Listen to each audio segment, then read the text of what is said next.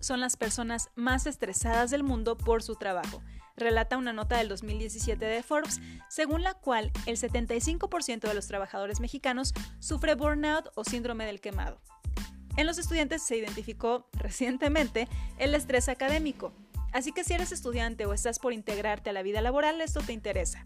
Soy Alejandra Olivares Eresbey, licenciada en Administración de Negocios Internacionales, maestra en Administración de Personal y Recursos Humanos, millennial, apasionada de los viajes, la música, la arquitectura y el desarrollo personal. Esto es De la M a la Z. Bienvenidos.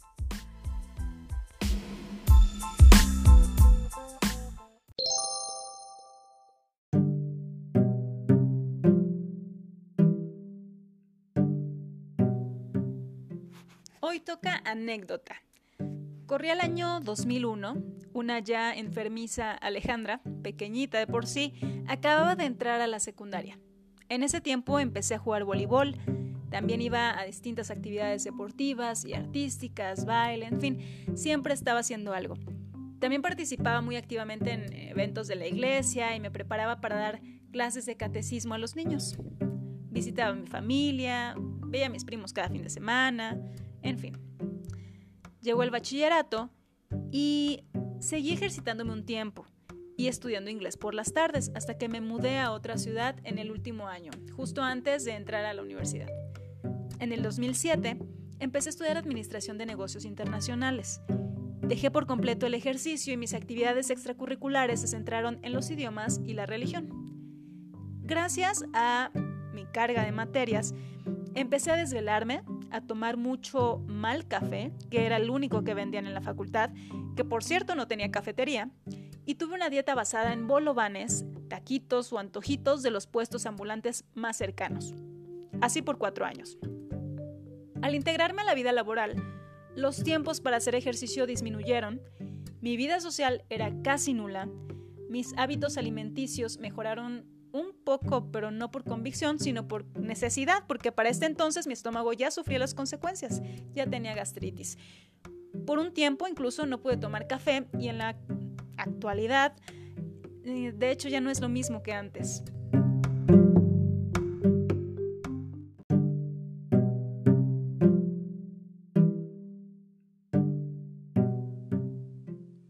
Esta historia viene a colación porque estoy segura de que no soy la única que ha descuidado su salud y diversos aspectos de su vida durante la universidad y al empezar a trabajar, pero podemos hacer algo para evitarlo o solucionarlo.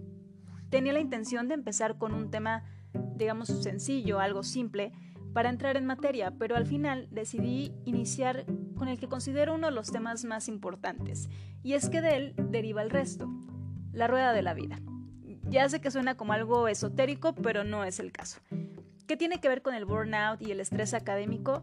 Bueno, el estrés en general tiene muchas causas, sin embargo, el tener un equilibrio en todos los aspectos importantes de tu vida es clave para establecer prioridades y saber cuándo es necesario hacer algunos o muchos cambios. La rueda de la vida es una herramienta que permite identificar la situación en la que te encuentras en diversos aspectos de tu vida de manera muy sencilla, clara y práctica. Intentaré darte una idea de cómo se elabora por aquí. Si no, puedes escuchar este podcast en mi canal de YouTube, Alejandro Olivares Eresbey.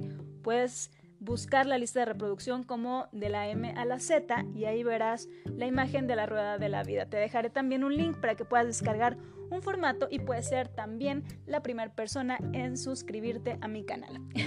en fin, te invito a elaborar tu rueda de la vida mientras me escuchas. Te daré unos segundos para que vayas por lápiz y papel, aunque no es necesario porque puedes pausar el podcast en cualquier momento, pero hagamos esto orgánico y espontáneo. ¿Lista? ¿Listo? Bien, dibuja un círculo pequeño. Ahora dibuja un círculo un poco más grande que lo encierra. Dibuja otro más y otro. Deben ser 10 círculos concéntricos en total, uno dentro de otro. Esta es la base de tu rueda de la vida. Y ahora la vas a dividir en 8 partes iguales, como rebanadas de pastel. Afuera de, la rueda, afuera del círculo, en cada rebanada, vas a escribir cada una de las siguientes palabras. Físico, mental, emocional, espiritual, económico, social, familiar o pareja y finalmente profesional. Estos, de manera general, son los aspectos clave en nuestras vidas. Si estás estudiando y lo prefieres, puedes cambiar profesional por académico. Ahora enumera los círculos empezando por el más pequeño, el del centro. Ese va a tener el número 1. Así el más grande tendrá el número 10.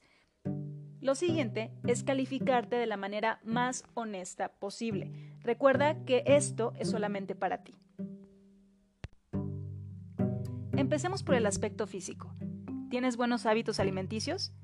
Esto es muy importante y no quiero sonar a cliché, pero la comida es el combustible del cuerpo. Así que, ¿le estás dando algo de calidad o lo llenas con comida chatarra? Me vas a decir que eres estudiante y que no te da tiempo, que trabajas y vives solo y no te puedes preocupar por tu alimentación, pero por favor cuida lo que comes.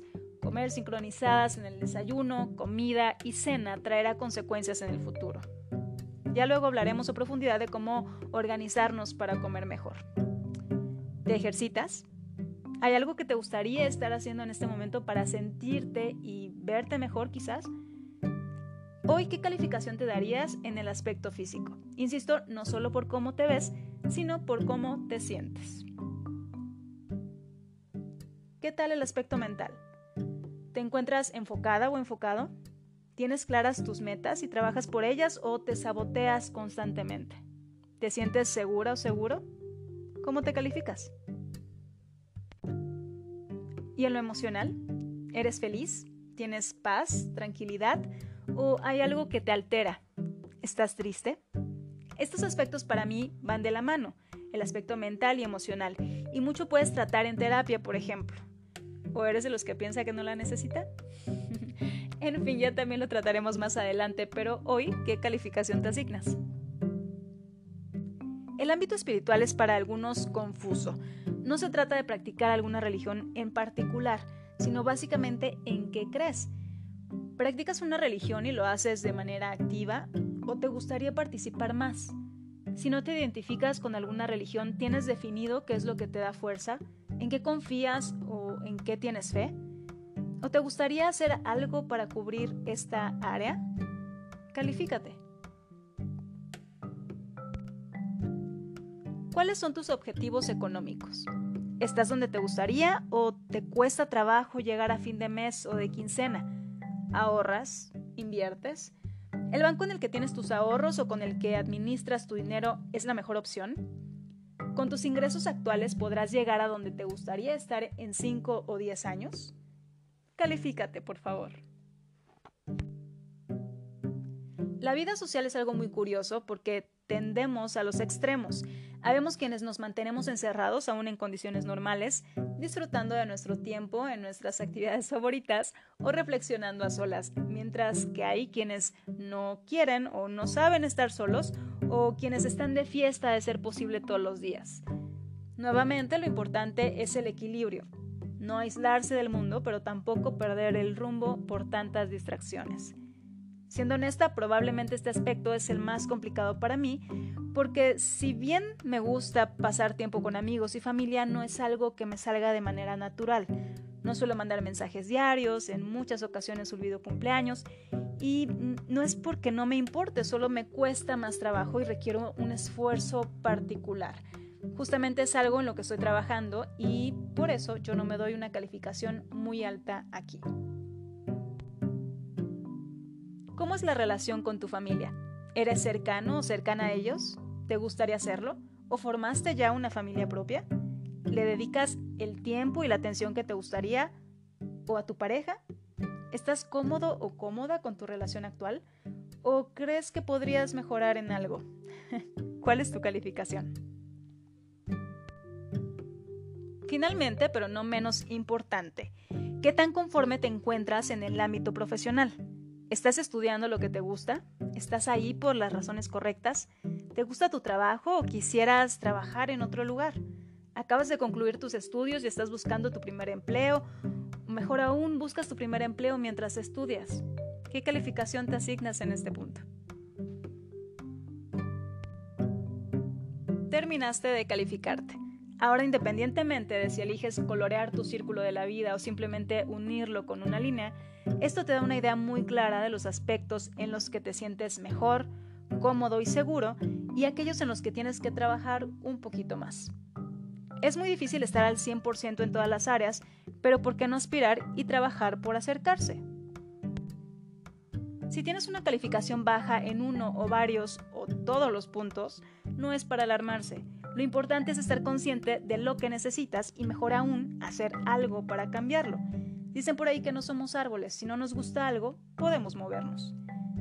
Acabamos de iniciar relativamente el año, así que seguro tienes una lista de propósitos de esas cosas que te gustaría hacer o modificar, y qué mejor que tener una autoevaluación. ¿Tus propósitos de año nuevo aportan para mejorar estos puntos débiles? Si no, quizás debas hacer algunos ajustes. Independientemente de que durante el transcurso de los capítulos de este podcast desarrollemos estos temas para dar algunas recomendaciones o propuestas, hoy puedes asignar al menos una actividad en cada aspecto que consideres que te ayude a mejorar y le darás mayor prioridad a aquel cuya calificación sea menor, y así sucesivamente.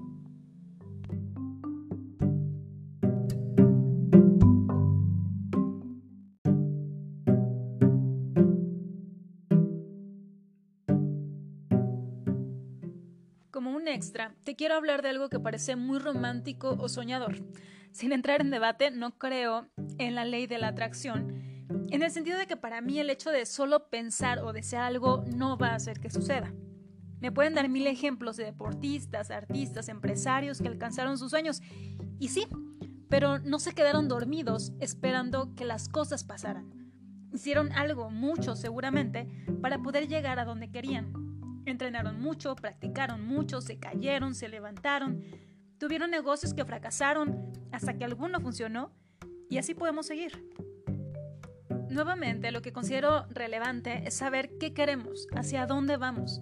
He escuchado recientemente la frase del gato de Alicia en el País de las Maravillas. Si no sabes a dónde quieres ir, no importa qué camino sigas. Es por eso que una opción es tener imágenes. Si quieres lanzarte en paracaídas, por ejemplo, una imagen de alguien haciéndolo puede motivarte.